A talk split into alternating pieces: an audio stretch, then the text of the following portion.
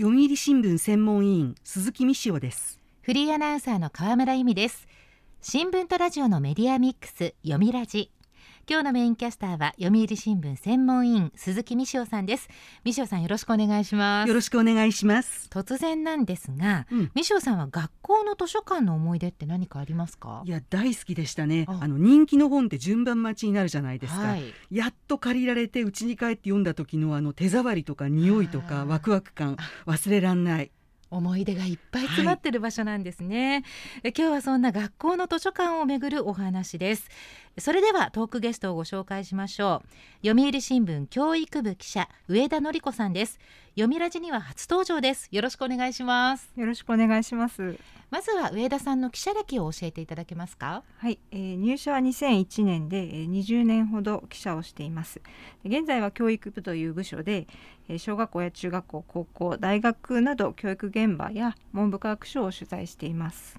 そんな上田さんとお送りする今日のテーマはこちらです学校図書館を考える。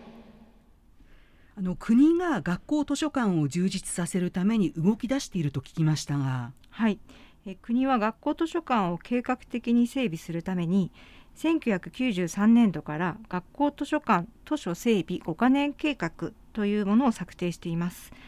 蔵書の整備や学校司書の配置の拡充などの目標を立ててその達成のために必要な予算を地方交付税として自治体に配分しています。はい、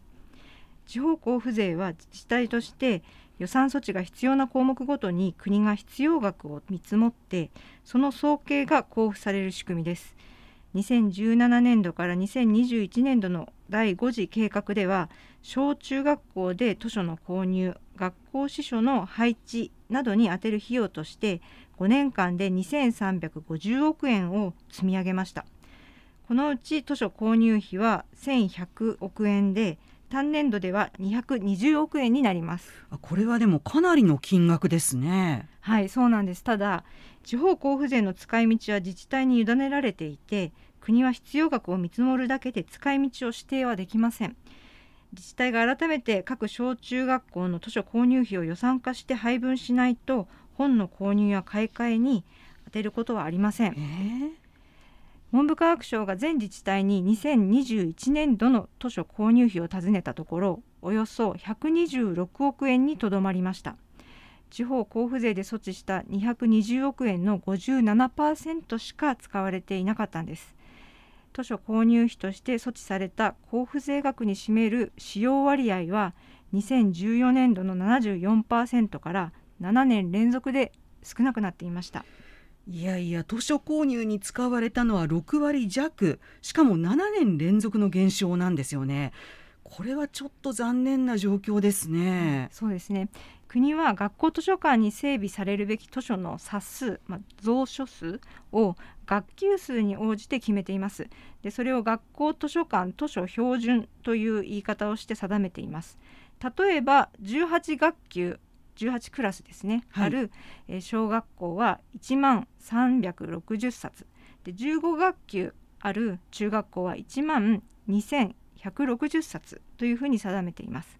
でこの図書標準は学校図書の購入に関する地方交付税の金額を算出する際の根拠にもなっています。はい、でこの図書標準の蔵書数を達成している学校の割合は2019年度末の時点で小学校では7割中学校では6割にとどまっています。またこの図書標準を達成するために古い図書をあえて廃棄せずに子どもが手に取らないようなボロボロの本であるとかあと東ドイツと西ドイツが分かれたままといった昔の図鑑を置いたままの学校もあります。えー、この量も質も国が定める標準を満たしていない学校が結構あるっていうことですよね。はいはい、そまあ、それにしても東ドイツと西ドイツが分かれたままってこれこれドイ,、ね、ドイツの東西統一はもう30年以上前でまだ私がボディコン着てた頃ですよそれ。ミッションさん懐かしい話ね。はい実際に本は資料的な価値があるから捨てるべきではないという考えの方もいて、結構ここは難しい問題でもあるんです。ただ図書の保存は公共図書館に求められる役割であって学校図書館に図書を保存すべきだという役割は求められていません。学校司書の方によると子どもはボロボロの本は手に取らないというふうに言っています手に取らない本を置いていては図書館の意味がありません。学校図書館の本は10年に一度すべて入れ替わるくらいのペースで新しくしていく必要があるとも言われています。よね。国は2021年度までの5カ年計画で図書標準の達成と図書の買い替えを呼びかけてきました。しかし自治体は社会保障であるとか教育現場の学習用のデジタル端末あと通信環境の整備などを優先して学校図書館への予算配分を後回しにしていると見られます。つまりは国が図書館の整備に使うことを想定したお金が他のことに使われているということですね。そうなんです。そういうことなんです学校では実際この総合的な学習の時間での調べ学習とか探究活動が盛んだと聞くんですけれども現実問題図書館は今どういうふうに活用されてるんでしょうか？はい、今の図書館は以前よりもあの授業と密接に結びついた存在です。今学校では子どもたちの主体的な学びというのを重視しています。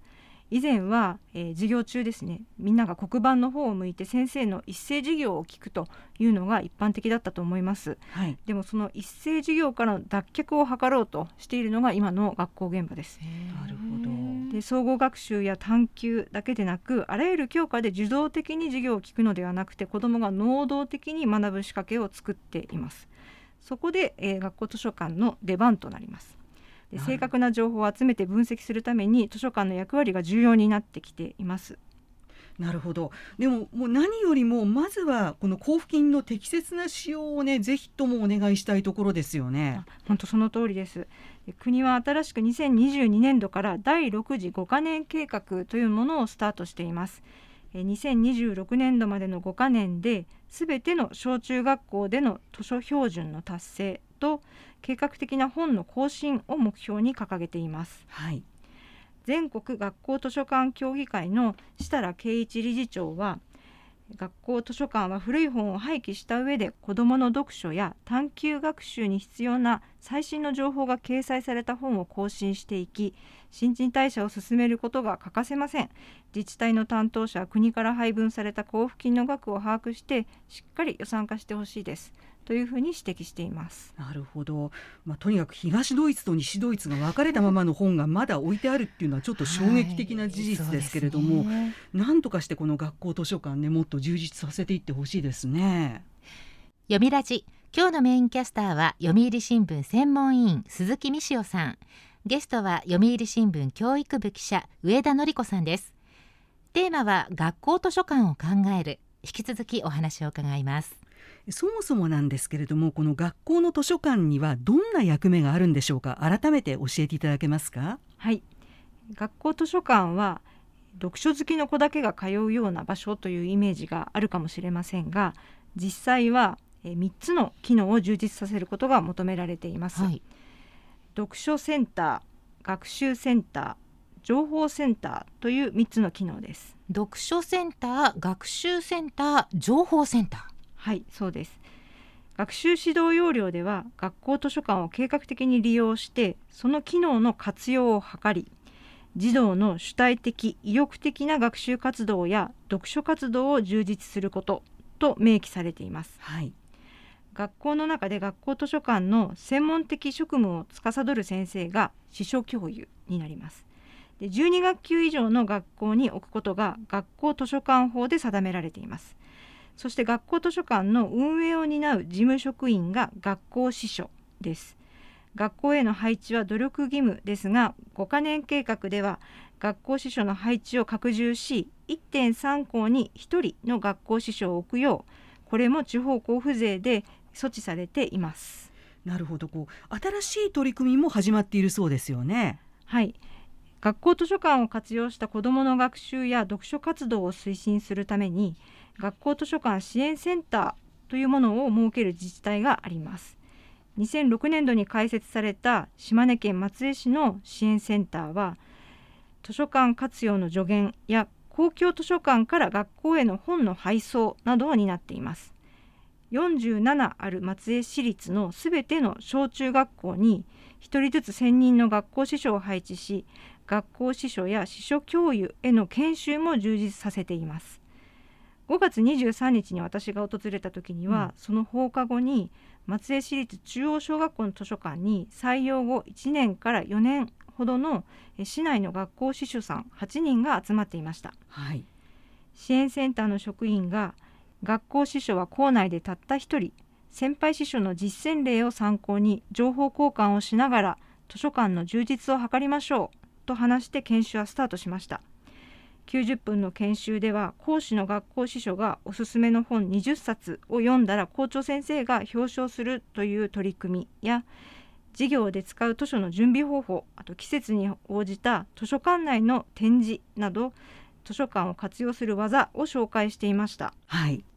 支援センターは図書館を効果的に使うための教員向けの指標としてえ学び方指導体系表というものも作っています。え情報化社会が進展する中小学校1年生から中学校3年生の各学年で情報活用能力を育めるように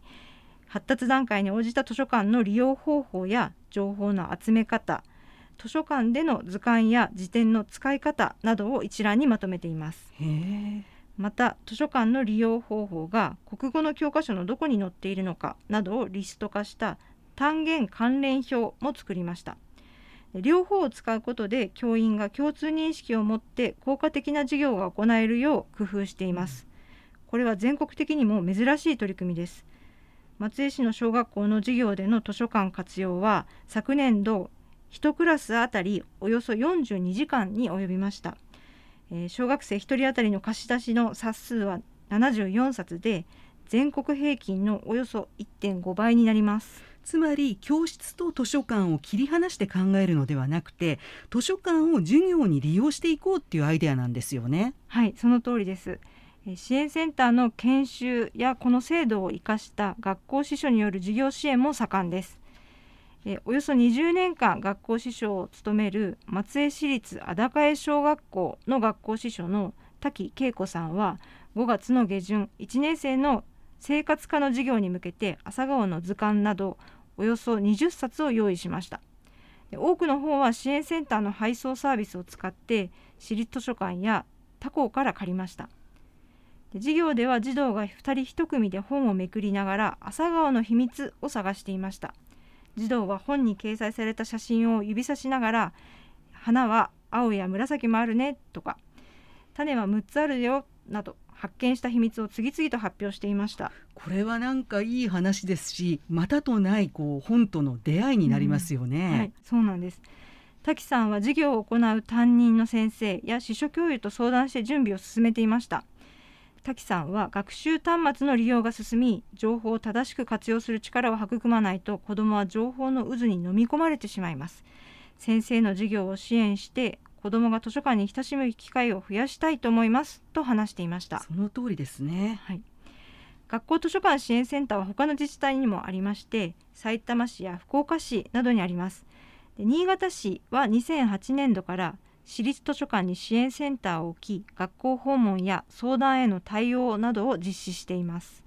石川県白山市では2007年度の支援センター設置後に1人当たりの貸し出し冊数が2倍以上に増えたそうです。あと調べ学習コンクールの応募も20倍以上に増えたそうです。あの今はですねやっぱりタブレットが1人1台あったりしてどうしても何事もタブレットで調べてしまう、あるいはスマホで調べてしまうっていうお子さん多いと思うんですけども、そういう子どもたちにもこの図書館を活用してもらうためにはどうしたらいいんでしょうね？はい、えー図書館を魅力的なものにするということとあと授業で図書館をうまく活用するという2つがあると思います。でまず授業の活用についてはまずタブレットで調べさせるのではなく最初に図書館に行って調べてみようと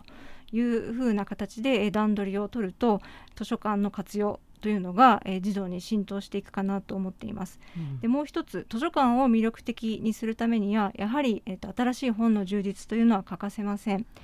そのためにはやはり予算を取るということが必要になるので、学校の先生や保護者の方が学校図書館どんな風になっているのかどんな本が欲しいのかというのを具体的に自治体にその声を届けて自治体にきちんと予算を配分してもらうということが必要かなと思いますそういった意味でもこの学校図書館支援センターが有機的にきちんと機能するかどうかが、まあ、今後の鍵となりそうですよね。はいそうなんです文部科学省が2006年度から3年間学校図書館支援センターの補助事業を行った時があるんですがその時全国に59の自治体に設けられました。でも実際2010年度には半分以上が予算不足などで廃止されていたそうです。え図書館学が専門の福岡女子短期大学の長俊和則教授によると支援センターが学校図書館の研修や指導を行うことで各学校の授業や読書活動の支援を効果的に行うことができます。公立図書館と学校との連携強化も期待できます。他の自治体も参考にしてほしいです。と話しています。あの実際上田さんこの問題を取材されていて何を一番感じられました？はい。あの実際私も本好きの子のための場所というイメージが学校図書館にはあったんですけれども、うん、今は各教科の学習と密接に結びついた存在になっているんだなというのはあの新しい発見でした。で先ほどあの鈴木さんもおっしゃっていたように子どもはスマートフォンやタブレットの活用というのを誰が教えなくても進めています。で子どもたちはデジタルでの情報収集に慣れてしまっているんですがその収集した情報の真偽をどう見極めるのか本当か嘘かというのをどう見極めるのか正確な情報をどう収集するかということについては学校の授業で図書館を活用しながらしっかり教えないと身につかないままになってしまうという危機感を抱きました。実際学校の先生に取材してみると1人1台端末があのコロナ禍で配備されてから図書館は使わなくなりましたと言っている先生もいます、う。ん、でもそれは逆だと思うんですね。真偽不明な情報が溢れている端末を手にしたからこそ図書館を活用して正確な情報をどう集めるのかという方法を学ぶ必要があります。で多くの人に近くの学校図書館にどういう本があってどう活用しているのか関心を寄せてほしいと思っています。うん、で先ほども喋りましたが多くの人が関心を寄せることで自治体が学校図書館に予算を割くということにつながる可能性が高まると考えています、うん、もうタブレットとかパソコンで何でも調べられる時代だからこそこう本を探したりページをめくったりして時間をかけて読んだことって多分頭に残るような気がするんですよね、はいはい、だからそういう意味でも子どもたちに紙の本の良さこう価値っていうのを理解してもらうような場がもうきちんとこう提示できていけばいいなと思います。はい、本当その通りですね。呼びラジ今日のテーマは学校図書館を考える。ゲストは読売新聞教育部記者上田典子さんでした。上田さんありがとうございました。ありがとうございました。読みラジラジオワイティーン。ここからはラジオワイティーン。このコーナーは読売中高生新聞の投稿面ワイティーンと連動。10代のリアルな声をお届けします読売中高生新聞では専用のスマホアプリ YT を通じて全国の読者から中高生の生活にありがちなあるあるを大募集しています。ラジオ YT は中高生新聞の愛読者である通称ワイタミから寄せられた面白い意見を紹介していきます。ここで紹介した意見は中高生新聞の投稿面で開催中の投稿レース YT 杯でのポイント3個けが加算されます。ワイタミの皆さんぜひ頑張って投稿してくださいね。ラジオワイティーン今日のテーマはこちらです。あの時一番頑張った。ワイタミのみんなにこれまでの人生であなたが一番頑張った瞬間とは？と呼びかけました。中高生が限界ギリギリまで頑張ったのは一体どんなことなのか？早速ティーンの投稿をチェックしていきましょう。沖縄県高校1年の女子。N シティズナーさんのあの時一番頑張った。受験が一番頑張ったって言える。これはみんな納得ですよね。多くの中高生がうなずいていることでしょう。勉強も大変だし試験の時はすごく緊張するし。N シティズナーさんの投稿の最後にはびっくりマークが3つもついてるんですけれども本当に頑張ったっていう気持ちがすごく伝わってきました。では続いての投稿です。群馬県中学3年の男子ツーチューさんのあの時一番頑張った。合唱コンクールに向けて去年パートリーダーになった。辛い時もあったがコンクールでクラスとして金賞を取れた時の喜びは今でも忘れない。合唱コンクールのパートリーダー。男子のパートですからテノールとかバスとかでしょうか。歌声のハーモニーもさることながらそのパートのメンバーの心をまとめていくのも大変そうですよね。その甲斐あってクラスで金賞すごいじゃないですか。大変だった分だけ喜びも大きいはずです。通中さんにとっては心に残る経験になりましたね。では続いての投稿です。神奈川県高校2年の女子ランさんのあの時一番頑張った高一最後の日は頑張った。黒板アートを描いたことがバレないよう隠すの大変だった。先輩やクラスメート先生に向けてメッセージやイラストをチョークで黒板に書く黒板アート。私もね高校時代に先生に内緒でメッセージ書いたりしたんですが最近はデザインや絵も本格的。まさにアートって感じですごいですよね。ランさんはバレないように隠すのが大変だったということですけども卒業生へのメッセージだったんでしょうか？それとも自分の教室で先生やクラスメートのためにこっそり書いたんでしょうか？ランさんどんな思いを込めてどんな黒板アートを書いたのかな？いい思い出ですね。では最後の投稿です。大阪府高校2年の女子サルデーニャさんのあの時一番頑張った。遅刻するかしないかを決めるあのダッシュですかね。あと5分早く家を出ればダッシュしなくても済んだのになんて思いながら校門や教室に向かって猛ダッシュ。これは必死ですよね。体育の時間のスプリントよりも加速が効いていたりして。これも青春の1ページですね。ということでラジオ YT 今日のテーマはあの時一番頑張ったでした。読売中高生新聞は社会の最新トレンドを学べるニュース記事から受験に役立つ学習情報など10代の心を刺激するコンテンツ満載です。詳しくは読売中高生新聞のホームページやツイッター、インスタグラムをご覧ください。来週のテーマは夏はつらいです。ラジオワイティ来週もお楽しみに。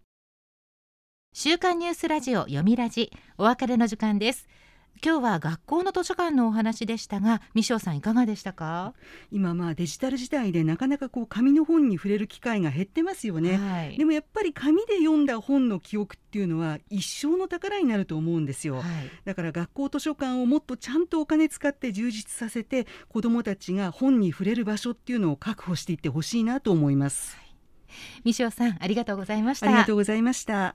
読みラジ来週のメインキャスターは読売新聞編集員の吉田清久さん。トークゲストは同じく読売新聞編集員の古澤由紀子さん。過疎地の公立学校の統廃合をめぐる問題を掘り下げます。どうぞお聞きください。読みラジまた来週。